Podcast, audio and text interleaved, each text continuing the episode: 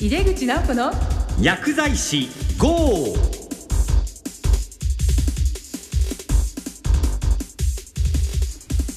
こんばんは。大型連休皆様どのようにお過ごしでしたでしょうか？まあ暦通りだよっていう方も多かったと思います。私もそうです。でちなみに私出口直子のゴールデンウィークの前半は調整機構主催の実務実習指導者養成ワークショップのタスクとして3日間過ごさせていただきました。また改めて薬学教育の組み立てですかね。こういったところを学ばせていただいたということです。はい。さてこの番組は薬剤師の方々に役に立つ最先端情報をお届けしながら薬剤師の皆様を応援してまいります。今月のテーマは薬剤師とバイタルサインです。ゲストをお迎えしてお送りします。1回目の今日は薬剤師がバイタルサインを取る意味について考えてみたいと思います。番組を聞いていただければ法的問題や目的メリットについての理解が深まると思います。この後早速お待ちかねのゲスト登場です。それでは井出口直子の薬剤師 GO 始めていきましょう。井出口直子の薬剤師 GO この番組は手羽製薬の提供でお送りします。医療現場の皆様に信頼いただけるそんなジェネリック医薬品をお届けすること。それが私たちの願いです。人生を微笑もう。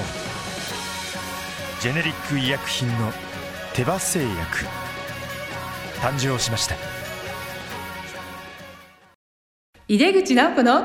薬剤師 GO! 井出口直子の薬剤師 GO 今月の番組テーマは薬剤師とバイタルサインということで今回はこの方にお越しいただきました。ファルメディコ株式会社代表取締役社長の狭間健二さんです。えどうぞよろしくお願いいたします。お願いします。最初に簡単に狭間さんをご紹介させていただきます大阪大学医学部ご卒業の後大阪大学の附属病院に勤められその後現在の大阪府立急性期総合医療センター宝塚市立病院を得て平成12年に大阪大学大学院医学系研究科臓器制御外科にご入学。博士課程を修了されました。そして今から10年ほど前に狭間薬局を運営するファルメディコ株式会社の代表取締役に就任されていらっしゃいますあの狭間さんのご専門分野はこれ外科というそうなんですよ。もともと外科で、もともと心臓外科をやりたかったんですけども、呼吸器の外科の面白さに目が覚めましてですね。で、あのもう肺がんやろうと。で、あとあの当時重核鏡というか胸腔鏡ですよね。あの胸の中をカメラで見てやる小さな傷の手術が始まった。頃で、ええ。まあ、そこを非常にその面白いなと思って新しいフィールドだったのでですね。で、まあ、呼吸外科の専門医を取って、まあ、ええ。外科の専門医を取った後呼吸外科の専門医を取ってっていうのが、まあ、我々普通のこうステップなんですけども、はい。まあ、その辺で一段落ついてで学位ももらって、さあどうするっちゅった時にですね。で実家が薬局だったんですけど狭間薬局というですね。はい。はい。まあ、薬局しようかと。そういったいきさつでちょっとこう変わった経歴ではあるんですけども、はい。今はまあ薬局、まあ、調剤業務を行う薬局がメインですけども、ええ。まあ、そういう薬局を今6店舗まあやってると、まあ、そんな立ち位置ですね。はい、医師なんだけれども薬局の経営者ということで、まあ、非常に有名な方でいらっしゃると思います。まあ、そのあたりこう本も出ているのでねそうですねその辺もぜひ読んでいただけたらというふうに思います。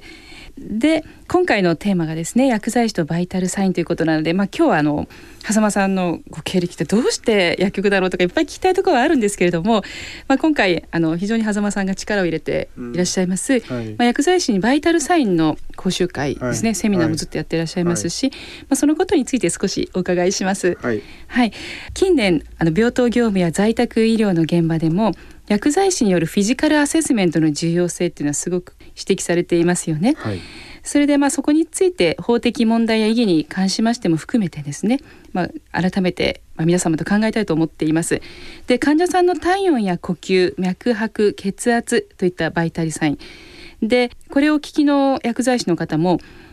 薬剤師は患者に触れてはいけないと思ってらっしゃる方がいらっしゃるではないかと思うんですね。まあ、そのあたりこの法的の部分っていうのは先生どのように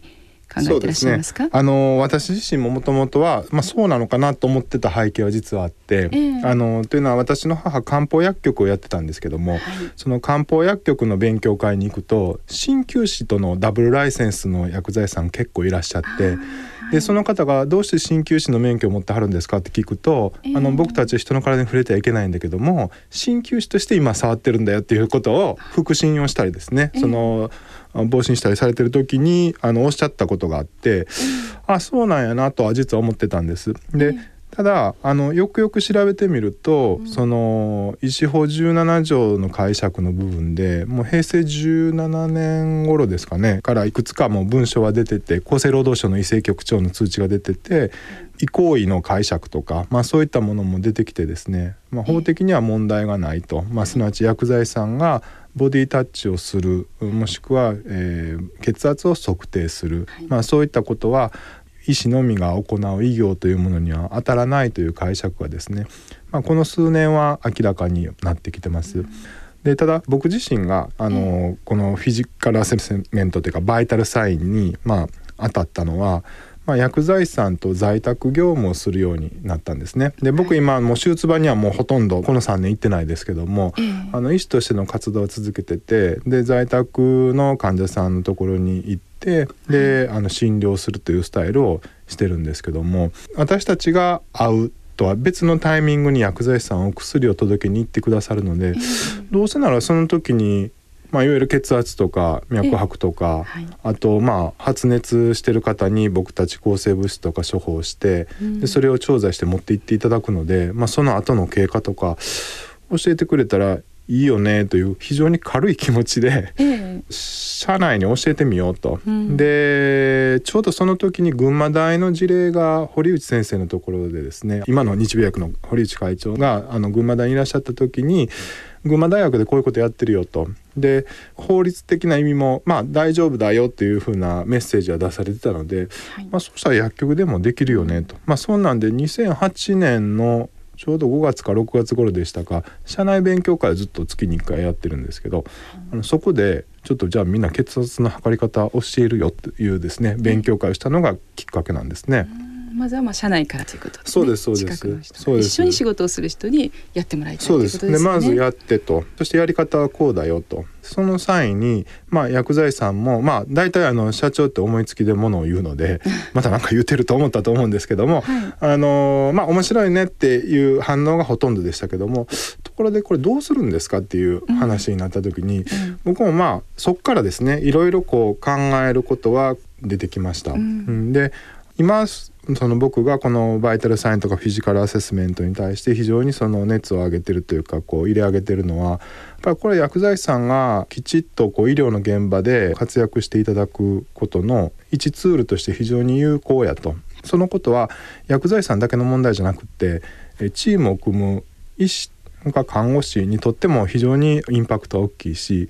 でそのチームで医療しますから、うん、その医療を受ける、まあ、日本の国の人全体にとっても、まあ、非常に意味があると。でまあ医療崩壊と言われるこの、まあ、あ日本の状況はまああながち嘘ではないと思うんですけども、うん、その状況をなんとか打破したいとこう思って僕も大学でいろいろこう内視鏡の手術もそうですけどもなんか次のあもっとこう前のと思ってこうやってきた時にあそうか薬剤師さんともっとこうがっちり組んでこう仕事ができるともっと日本の医療は変わるんじゃないかなと、まあ、そこにこうつながったっていうのが一番きっかけですかね。でそのコアの部分は手前どもの薬剤師とやったんですけども、そのことを2009年のある研究会であの喋ったんですね、こんなことを実は薬局でやってますっていうことです。そしたらあの当の堀内先生がフロアにいらっしゃって、うん、でその堀内先生がですね実は病院では僕たちやってきたけども薬局では無理やと思ってましたと。ところが私の発表聞いてるとできそうですねと。でどうやって広めるか考えといてくださいねって言われたんですよ。それが2009年の夏、7月でしたね。でどうやって広めるってっていう、まあ、社内での教え方ある程度練ってきたわけですね。じゃあこれを、まあ、一般に公開をすればうちの薬剤師でも血圧普通に測れるなんて帰ってきてましたからですね、普通の薬剤師さんでも、えー、測れるようになってもらえるはずやと。でそれを一般の方を募集してまあやりますと。言ったのが2009年の11月ぐらいです。7月になんとかあの考えてくださいねって言われてですね、でそうですかと思って、ええ、でそう3か月か4か月ぐらいであのとりあえず1回目やりましょうと。それもともと社内で1年ぐらい練ってきたものがあったので最初そんなに人が集まるとは思わなかったのでとにかく定員10人にしますと。でその代わり5時間僕にくださいと。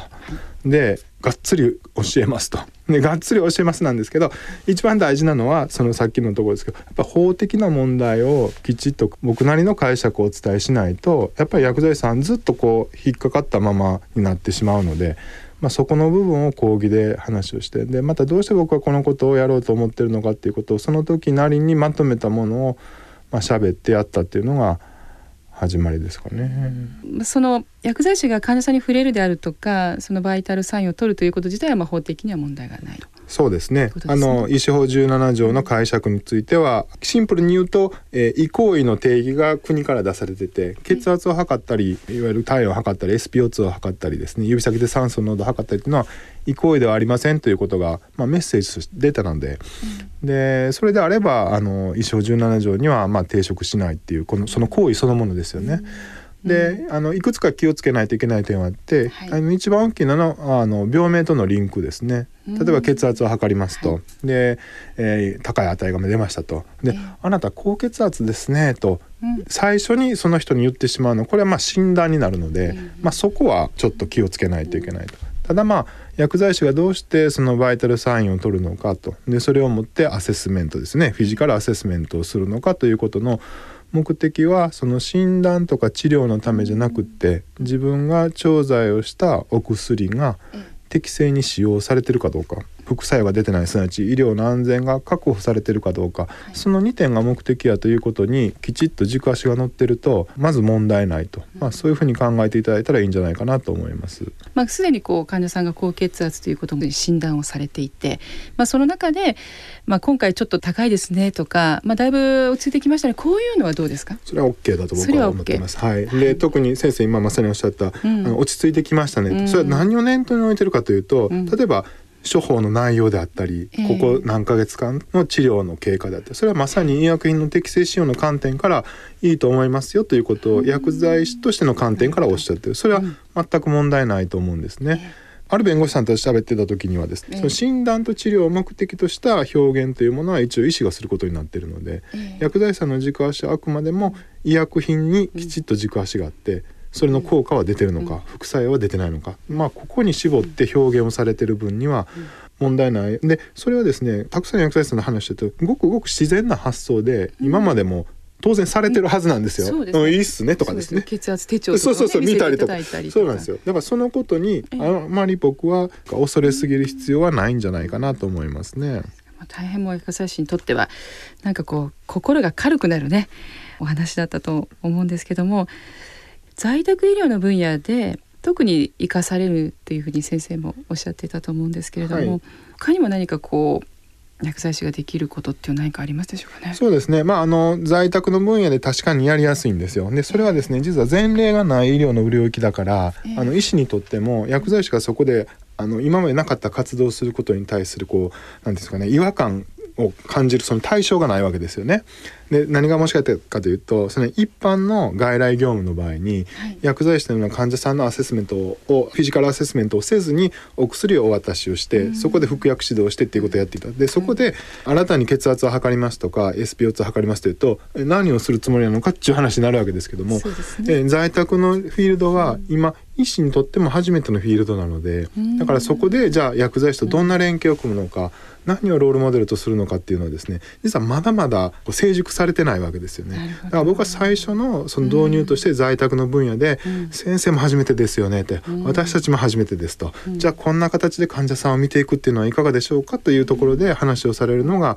まあ、やりやすいと思います。でただ一般の外来の患者さんでもこれは我々の薬局でも経験することですけども、やっぱり血圧を測って差し上げたりとか、SPO2 を測って差し上げたりっていうことが患者さんにとって非常にプラスになることはあの症例によってやっぱり経験してくるので、まあ、その辺は今後ですねあの薬剤師の取るバイタルサイン薬剤師が行うフィジカルアセスメントっていうことの意味というものは、まあ、まさに我々の世代というか今現場に立っているものがあの教科書を変えていくそういう時代じゃないかなというふうに思いますね。まさにこう今在宅医療がどんどん進んでいる中で、まあ、医師の方も在宅これからっていう、ね、そうです。でそうするとじゃあ本当に一緒にタッグを組んで、まあ、チーム医療っていうのができてくる。でそこの中で、まあ、バイタルサインというこう共通言語みたいなところ、はい。はい、そして患者さんにとってみても、まあ、薬の効果とかいうことを、まあ、具体的な形で薬剤師も見てくれるんだという安心感には大きくつながりますね。はいはい、ありがとうございます。なんかまだまだお聞きしたいんですけども、あの狭間さんはもう次回もですね、ゲストに来ていただけることになっていますので、えお忙しいですけども、またどうぞよろしくお願いします。ます今日はどうもありがとうございましたゲストはファルメディコ株式会社代表取締役社長の狭間健二さんでした。高度医療の薬から生活習慣病の薬まで。さまざまな医療の現場にジェネリック医薬品で貢献すること。それが私たちの願いです。人生を微笑もう。ジェネリック医薬品の手羽製薬。誕生しました。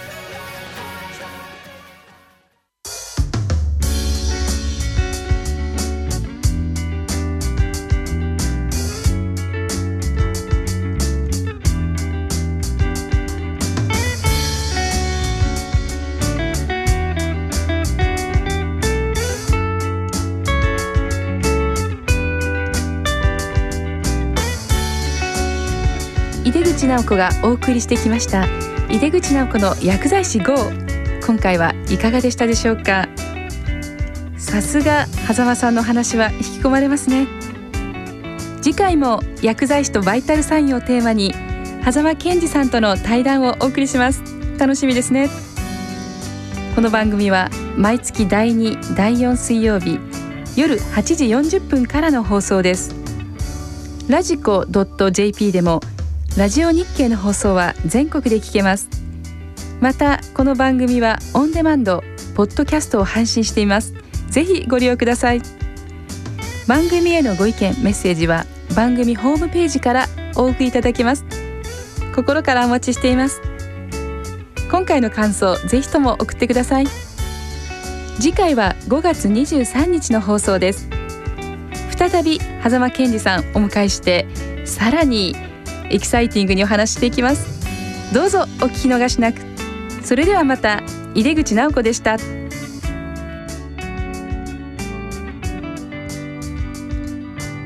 井出口直子の薬剤師号。この番組は手羽製薬の提供でお送りしました。